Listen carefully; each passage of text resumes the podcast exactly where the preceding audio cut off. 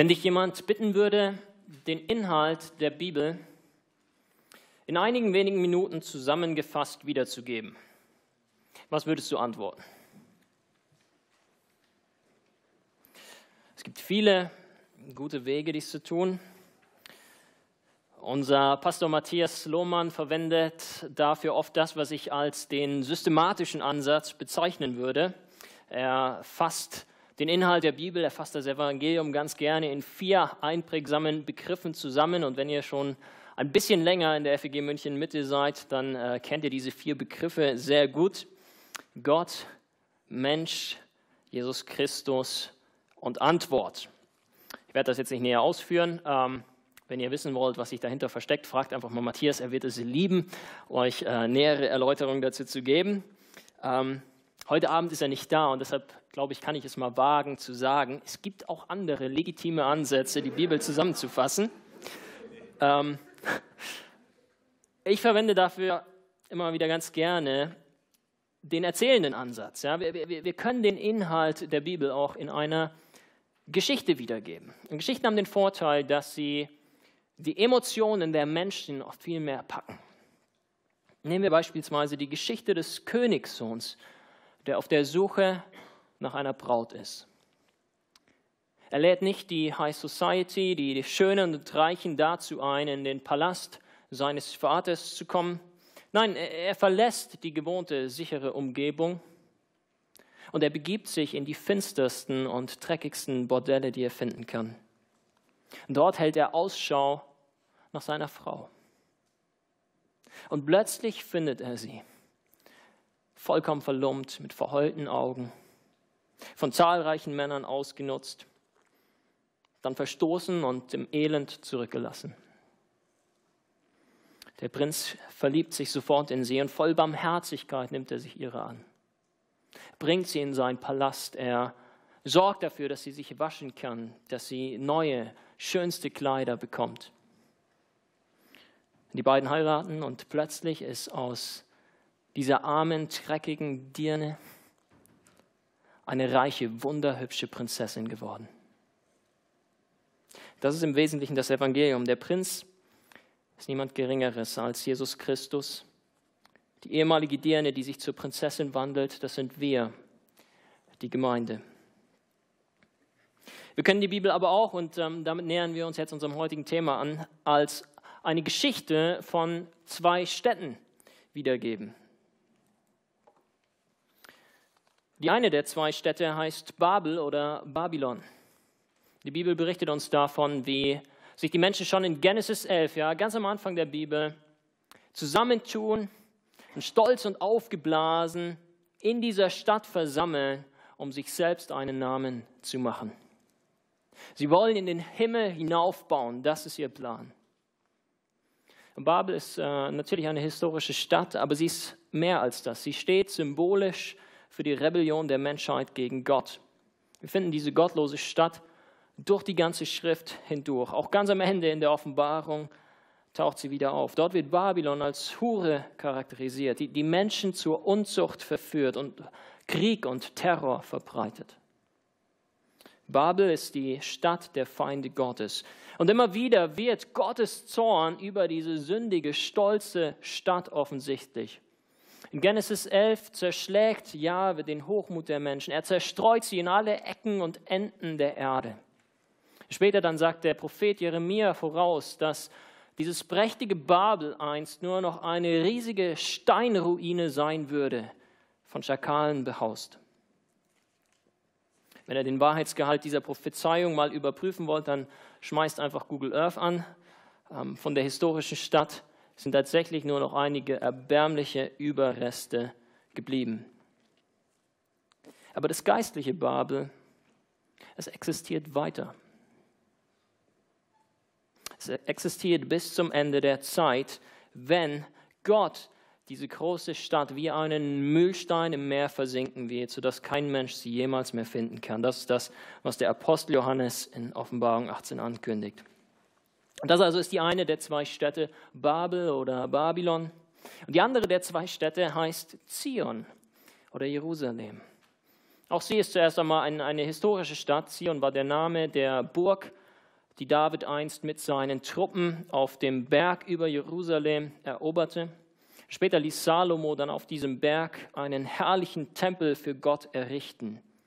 Und deshalb steht Zion in der Bibel stellvertretend für den Wohnort Gottes unter seinem Volk. An Zion wird symbolisch das gewaltige Erlösungswirken Jahwes offenbar. Ja, während sich die Menschen in Babel nämlich gegen Gott aufgelehnt haben, um sich selbst einen Namen zu machen, nimmt Gott ihre sündigen Motive und verwandelt sie ins Gegenteil.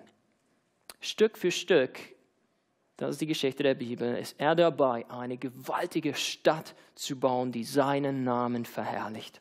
Die Strahlen ihrer Schönheit, sie verbreiten sich über die ganze Erde.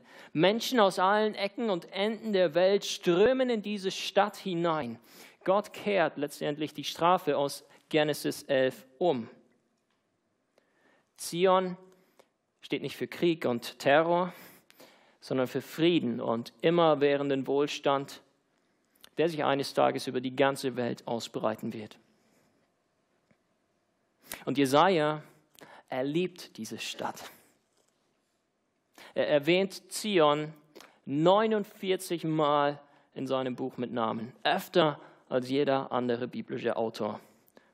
Und dazu kommen noch einige Erwähnungen, die äh, einfach allgemein von der Stadt Gottes sprechen etc. Immer und immer wieder taucht diese Stadt, diese herrliche Stadt auf. Und das ist nicht verwunderlich, wenn wir bedenken, welche gewaltige Vision Jesaja von Gott vor Augen geführt bekommen hat. Er, er, er sieht, wie Zion transformiert wird hin zu dieser unbeschreiblichen Herrlichkeit. Und er versucht deshalb diese Schönheit dieser Stadt in seinem Buch immer und immer wieder in Worte zu kleiden. Zion wird uns auch in den nächsten Wochen immer mal wieder begegnen. Heute befassen wir uns, wie gesagt, mit den Versen 1 bis 5 aus Kapitel 2, ähm, die ich unter die Überschrift Die Herrlichkeit Zions, eine Vision des Friedensreiches Gottes gestellt habe. Und wir wollen uns diese Vision von Gottes Friedensreich in drei Schritten genauer ansehen. Erstens die Herrlichkeit Zions, wie sie Jesaja gesehen hat. Zweitens die Herrlichkeit Zions, wie sie das Neue Testament interpretiert. Und drittens die Herrlichkeit Zions, wie wir sie widerspiegeln sollten. Ähm, das heißt, wir werden induktiv vorgehen und uns Stück für Stück nach außen vorarbeiten. Wir betrachten zuerst, ähm, was Jesaja selbst über Zion sagt. Wir lassen uns dann von den neutestamentlichen Autoren dabei helfen, die Symbolik von Zion zu verstehen. Und ganz am Ende überlegen wir, was die Herrlichkeit Zions mit unserem persönlichen Leben sowie mit uns als gesamter FEG München Mitte zu tun hat. Beginnen wir also mit der Herrlichkeit Zions, wie sie Jesaja gesehen hat. Bevor wir uns näher anschauen, wie Jesaja ähm, in dieser atemberaubenden Vision die Schönheit Zions beschreibt, äh, müssen wir vorher aber festhalten, dass die, die Gegenwart um ihn herum zur Zeit der Abfassung dieser Verse ganz, ganz anders aussah.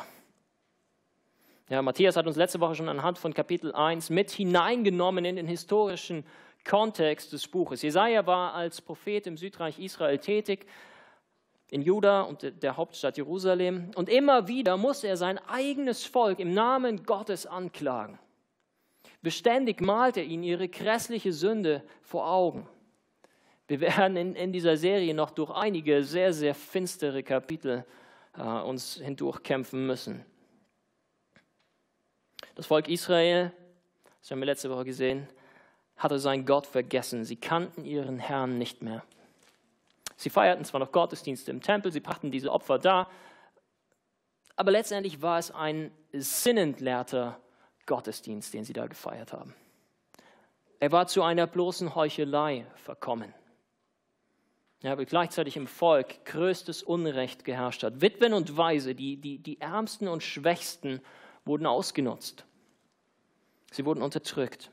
Jerusalem, so heißt es, war eine Stadt voll von Mördern und Dieben. Und in Jesaja 1, Vers 9 wird dann dieses krasse Zwischenfazit gezogen. Hätte uns der Herr Zebaoth nicht einen geringen Rest übrig gelassen, so wären wir wie Sodom und gleich wie Gomorra. Das ist eine, eine erschreckende Diagnose. Fast wäre Zion so tief gefallen wie Sodom und Gomorra. Zwei Städte, die wir in die gleiche Kategorie packen können wie Babylon. Letztendlich hat Babel Einzug gehalten in Zion. Und das ist allein Gnade Gottes, dass Jerusalem nicht ebenfalls durch Feuer vom Himmel endgültig ausgelöscht wurde, wie Sodom und Gomorra. Die Realität ist düster, aber umso faszinierender ist diese zukünftige Herrlichkeit Sions, die Jesaja beschreibt. Inmitten der Finsternis strahlt das Licht der Gnade Gottes umso heller auf. Was also sieht Jesaja in dieser Vision? Nun, er sieht zuerst, dass der Berg des Hauses Gottes eines Tages höher sein wird als alle anderen Berge. Er schreibt, es wird zur letzten Zeit der Berg, da des Herrn Haus ist, feststehen, höher als alle Berge und über alle Hügel erhaben. Nun, der ähm, Tempelberg in Jerusalem ist mit rund 750 Metern nicht sonderlich hoch.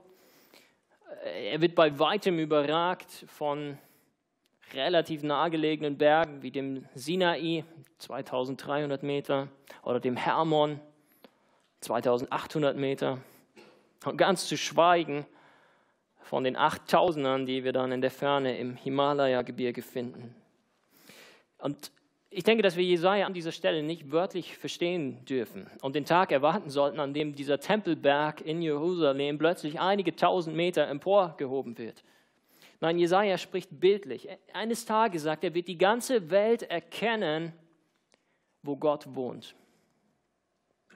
Zion, die, die symbolische Stadt Gottes, wird feststehen, nichts wird sie erschüttern können. Sie wird so erhaben sein, dass niemand mehr leugnen kann, dass dort und dort allein Gott gegenwärtig ist. Und dann wird von Jerusalem eine gewaltige Anziehungskraft ausgehen, alle Heiden werden herzulaufen und viele Völker werden hingehen und sagen, kommt, lasst uns auf den Berg des Herrn gehen, zum Hause des Gottes Jakobs, schreibt Jesaja. Ja, Massen an Menschen, Menschen aus allen Nationen werden Zuflucht suchen in dieser Stadt. Sie werden sich danach sehnen, zu diesem Ort zu kommen, an dem Gott gegenwärtig ist. Tatsächlich gebraucht Jesaja hier ein, ein wunderbares Bild, das leider in der Luther-Übersetzung verloren gegangen ist. Ähm, in der Elberfelder Übersetzung heißt es am Ende von Vers 2, alle Nationen werden zu ihm strömen. Jesaja beschreibt die Menschenmassen wie einen Fluss, der den Berg hinauffließt. Und darin wird das gewaltige Erlösungswirken Gottes, seine große Gnade deutlich. Hast du schon mal einen Strom gesehen, der einen Berg hinaufgeflossen ist? Ich nicht. Aber genau das ist es, was Gott bewirkt. Die Heiden, sie kämpfen sich nicht in eigener Anstrengung ihren Weg nach oben. Nein, sie werden wie durch einen Magneten förmlich in diese Stadt Gottes hineingezogen. Warum jedoch kommen die Nationen zum Berg Gottes? Nun, sie sagen, kommt, lasst uns auf den Berg des Herrn gehen, zum Hause des Gottes Jakobs, dass er uns lehre seine Wege und wir wandeln auf seinen Steigen. Und dann kommentiert Jesaja, denn von Zion wird Weisung ausgehen und des Herrn Wort von Jerusalem. Ja, diese Menschen, sie kommen mit dem Wunsch, von Gott zu lernen. Sie wissen, dort in Zion erfahren wir Gottes Willen für unser Leben. Er selbst wird uns lehren, sodass wir dann auf seinen Wegen wandeln können. Und bemerken wir, wie wahre Erkenntnis hier äh, dargestellt wird. Sie, sie offenbart sich in der Tat. Das Wort Gottes, das von Jerusalem ausgeht, es hat eine transformierende Wirkung auf die Menschen, die es hören. Das wird dann auch in Vers 4 deutlich, wenn es heißt, und er wird richten unter den Heiden und zurechtweisen viele Völker. Da werden sie ihre Schwerter zu Pflugscharen und, und ihre Spieße zu Sicheln machen. Denn es wird kein Volk wieder das andere das Schwert erheben und sie werden hinfort nicht mehr lernen, Krieg zu führen. Das sind wunderschöne Bilder, die Jesaja hier gebraucht, oder?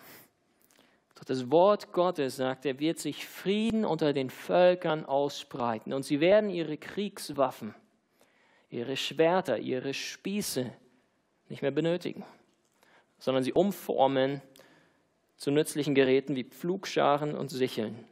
Keine Mutter wird noch mit ansehen müssen, wie ihre Söhne in den Krieg ziehen und vielleicht niemals wiederkommen. Keine Ehefrau muss noch vergeblich auf die Rückkehr ihres Mannes warten. Die Menschen werden nicht mal mehr wissen, wie man Krieg führt. Der Friede wird umfassend sein. Er wird alle Völker und Nationen mit einschließen und er wird niemals mehr ein Ende nehmen. Das ist die Herrlichkeit Zions, wie sie Jesaja gesehen hat. Es ist eine gewaltige Vision des Friedensreiches Gottes. Wir jedoch haben die Apostel im Neuen Testament diese Herrlichkeit Zions interpretiert. Das ist der zweite Punkt, ähm, auf den ich zu sprechen kommen möchte.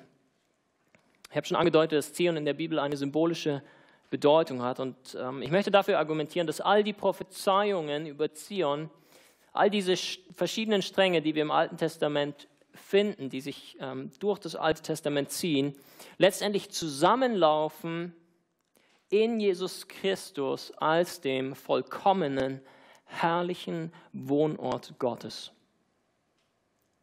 Und von Jesus Christus gehen sie dann allerdings wieder aus hin zur neutestamentlichen Gemeinde, die ebenfalls im Neuen Testament als Wohnort, als, als Tempel Gottes bezeichnet wird.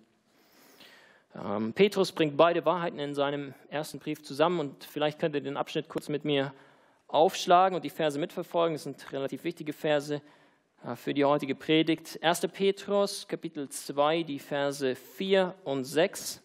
Äh, das sollte die Seite 251 im hinteren Teil der Bibeln sein.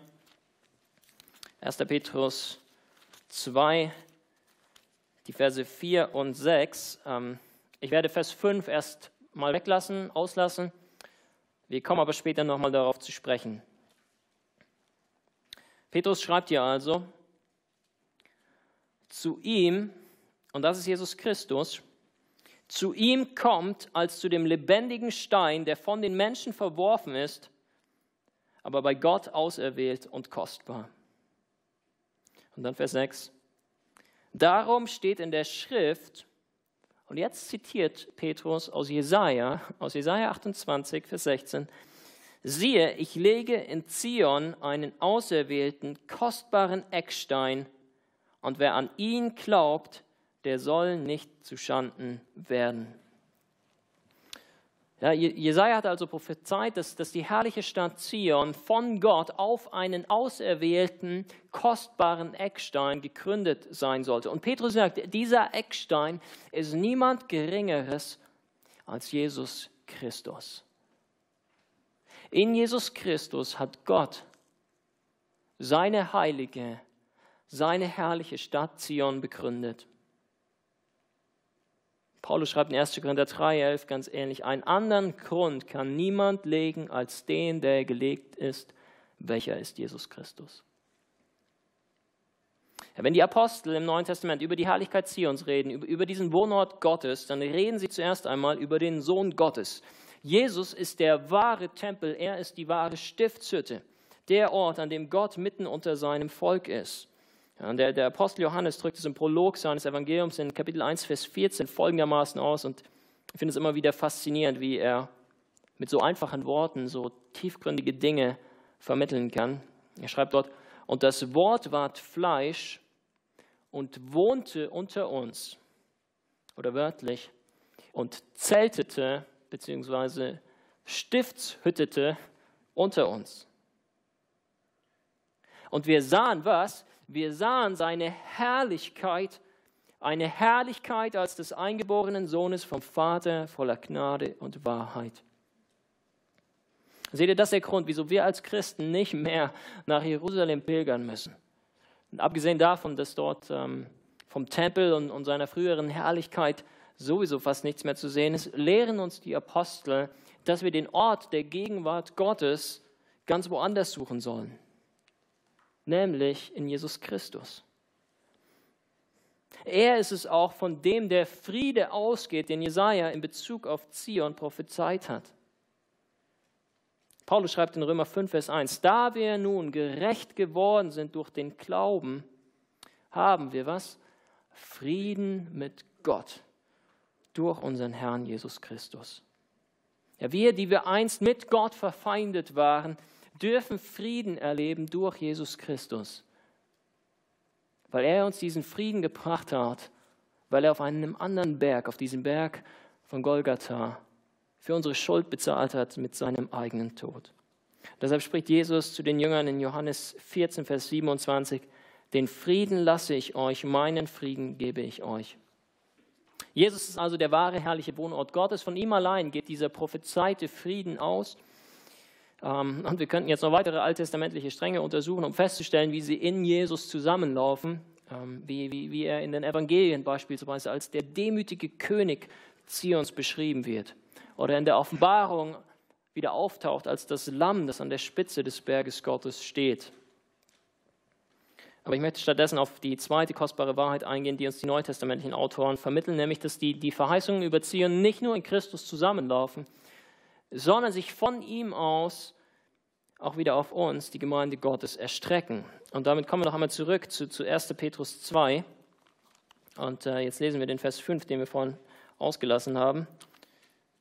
1. Petrus 2 und Vers 5, da heißt es, und auch ihr als lebendige Steine erbaut euch zum geistlichen Hause und zur heiligen Priesterschaft, zu Opfern geistliche Opfer, die Gott wohlgefällig sind durch Jesus Christus.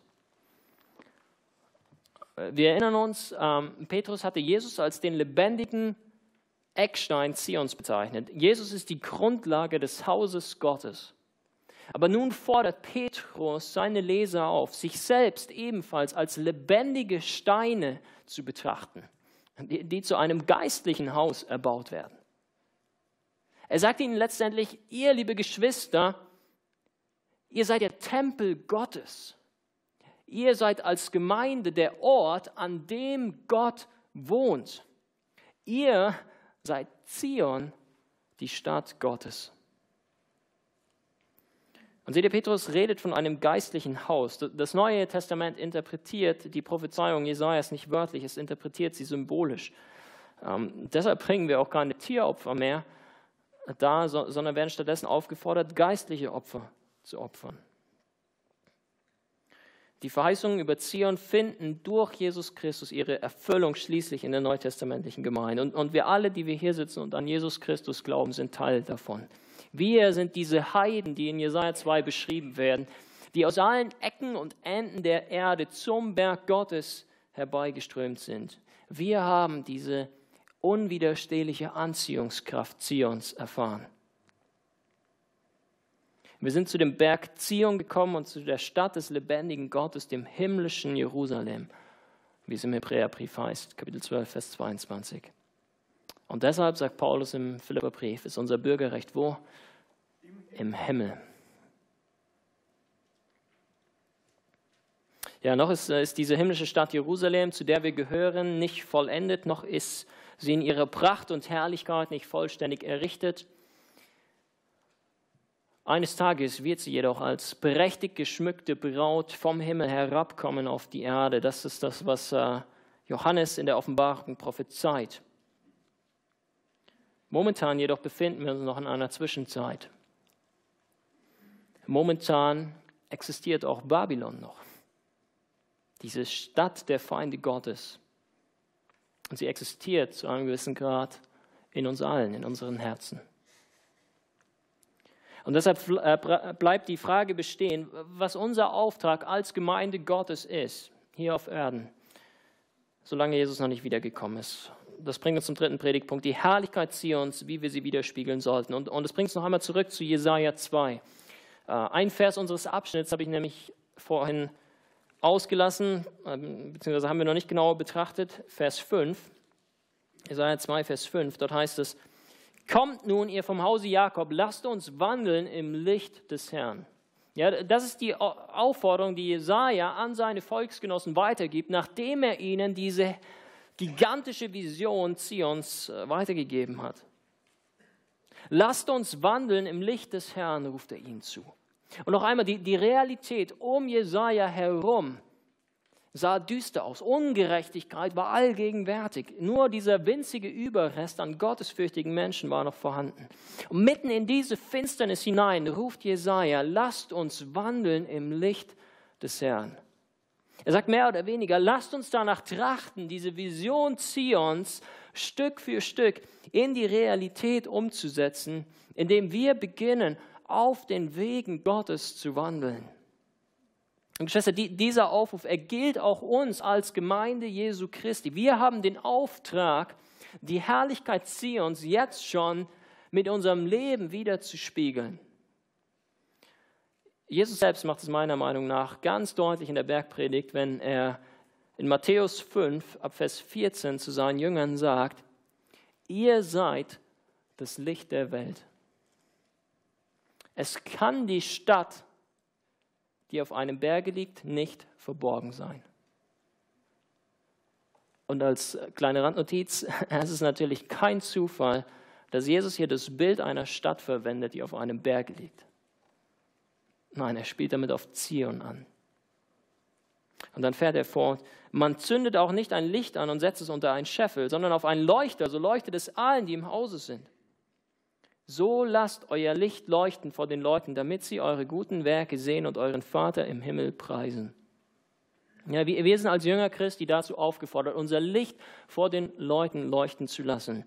Die Stadt auf dem Berge kann nicht verborgen bleiben. Und die Menschen sollen Zions Herrlichkeit vor Augen geführt bekommen, sodass sie selbst eines Tages Teil davon werden und den Vater im Himmel preisen. Gott möchte sein Friedensreich, das mit dem Kommen Jesu schon begonnen hat, weiter auf dieser Erde ausbreiten. Und er möchte es tun, er wird es tun durch seine Gemeinde. Die Gemeinde ist Gottes Plan A, weil es gibt keinen Plan B. Verstehe mich nicht falsch, äh, natürlich wird Gott selbst dafür sorgen, dass sein Plan in Erfüllung geht, aber die weltweite Gemeinde Jesu Christi ist das Mittel, was er dazu erkoren hat. Die Frage, die wir uns stellen müssen, ist, klinken wir uns ein in diesen Plan Gottes oder nicht? Vielleicht fragst du an der Stelle, wie sieht das konkret aus? Wie kann ich mich einklinken? Ich möchte ausgehend von unserem heutigen Abschnitt zwei Dinge betonen. Erstens die Verkündigung von Gottes Wort und zweitens das Ausleben von Gottes Frieden. Zuerst die Verkündigung von Gottes Wort. Jesaja bespricht davon, dass von Zion Weisung ausgehen wird. Ja? Gott wird die Nationen von seiner Stadt aus seine Wege lehren, heißt es. Nun, wenn wir als Gemeinde Zion sind, wenn wir die Stadt Gottes sind, dann sollten wir auch dieser Ort sein, an dem Gottes Wort vernommen wird und von dem es ausgeht. Wir sollten der Ort sein, an dem Heiden über Gottes Wege aufgeklärt werden. Denn es ist allein die Verkündigung des Wortes Gottes, die solch gewaltige Transformationen hervorruft, wie sie Jesaja beschreibt. Ja. Von Schwertern hin zu Pflugscharen. Gottes Wort weiterzugeben ist unser Auftrag als Gemeinde. Noch einmal, die Gemeinde ist Gottes Plan A und es gibt keinen Plan B. Und wenn wir dieses Wort Gottes nicht verkündigen, wie sollen es die Menschen dann vernehmen? Dieser Auftrag, er gilt nicht nur unseren Pastoren oder Ältesten, er, gilt nicht nur unseren Missionaren, sondern wir alle sollen und dürfen Gottes Wort weitergeben. An den Orten, an denen er uns hingestellt hat, im Rahmen der Möglichkeiten, die er uns dazu schenkt. Äh, und ich möchte wirklich ermutigen, das Wort Gottes in das Leben eures Nächsten hineinzusprechen. Es ist ein Privileg, ein großes Vorrecht, das tun zu dürfen. Lehre allein ist aber nicht genug. Ähm, wir müssen das, was wir verkündigen, auch gleichzeitig authentisch praktizieren und damit zum Ausleben von Gottes Frieden. Seht ihr, wenn, wenn wir wirklich glauben, dass das Friedensreich Gottes schon in unserer Mitte begonnen hat, dann sollten wir auch danach streben, diesen Frieden untereinander und nach außen hin zu praktizieren. Und wir finden dazu an zahlreichen Stellen in der Bibel Aufforderungen. Jonathan hat uns vor zwei Wochen mit hineingenommen in die diesjährige Jahreslosung, Psalm 34, Vers 15. Suche Frieden und jage ihm nach.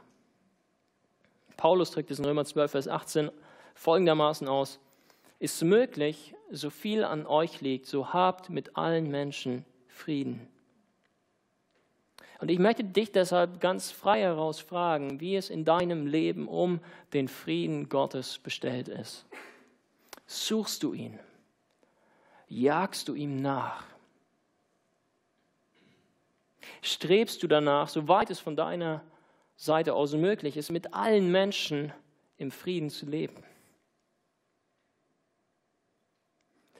Geschwister, wir sollten als FEG München Mitte gemeinsam danach trachten, eine Kultur des Friedens in unserer Mitte zu etablieren. Ich weiß, wir sind wahrlich keine perfekte Gemeinde. Ich trage selber zur Sündhaftigkeit dieser Gemeinde bei.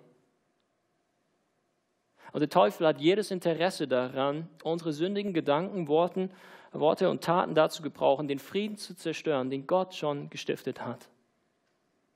Aber wir sollten ihm dafür keinen Raum geben.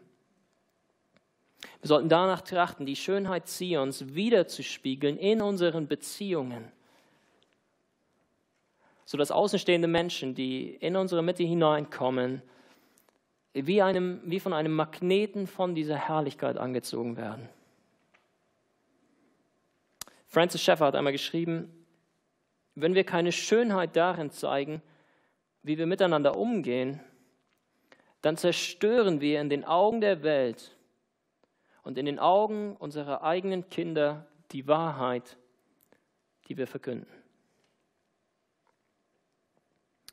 Und äh, Ray Ortlund, ein amerikanischer Pastor, ergänzt in seinem Buch das Evangelium, wie die Gemeinde die Schönheit Christi darstellt. Ähm, Im Übrigen ein geniales Buch, wie ich finde, kurz und knapp, aber sehr bewegend. Wer will es haben? Secret war zuerst. Also ergänzt darin, die Schönheit zwischenmenschlicher Beziehungen in der Gemeinde ist in sich selbst ein Argument für das Evangelium. Nochmal, die Schönheit zwischenmenschlicher Beziehungen in der Gemeinde ist in sich selbst ein Argument für das Evangelium. Gemeinden machen nicht das Evangelium wahr. Es ist selbst dann wahr, wenn das Haus Gottes sich schlecht verhält. Aber Menschen sehen, dass es wahr ist, wenn die Freundlichkeit des Herrn über uns ist. Und weil ich glaube, dass er absolut recht hat, möchte ich dich heute herausfordern, darüber nachzudenken, wo in deinem Leben noch Schwerter vorhanden sind. Ja, wo, wo befindest du dich momentan? Im Krieg mit deinem Nächsten. ganz egal, ob es ein, ein Bruder oder eine Schwester im Herrn ist oder ein nichtchristlicher Freund, ein Arbeitskollege, ein Vorgesetzter, ein Verwandter, was auch immer, wer auch immer, bring dein Schwert zur Schmiede Gottes. Mach etwas Nützliches daraus. Geh hin und versöhne dich mit deinem Nächsten. Mach den ersten Schritt auf ihn zu. Spiegle die Herrlichkeit Zions durch dein Leben wieder. Der Glanz und die Schönheit solch eines friedvollen Lebens werden nicht ungesehen bleiben. Sie werden vielmehr abstrahlen auf das Leben anderer Menschen und, und so wirst du, so, so werden wir als gesamte FEG München Mitte einen kleinen Teil dazu beitragen, dass sich dieses Friedensreich Gottes weiter auf dieser Erde ausbreitet und immer mehr Menschen Zuflucht finden in Zion, der ewigen, herrlichen Stadt Gottes. Lass uns gemeinsam beten.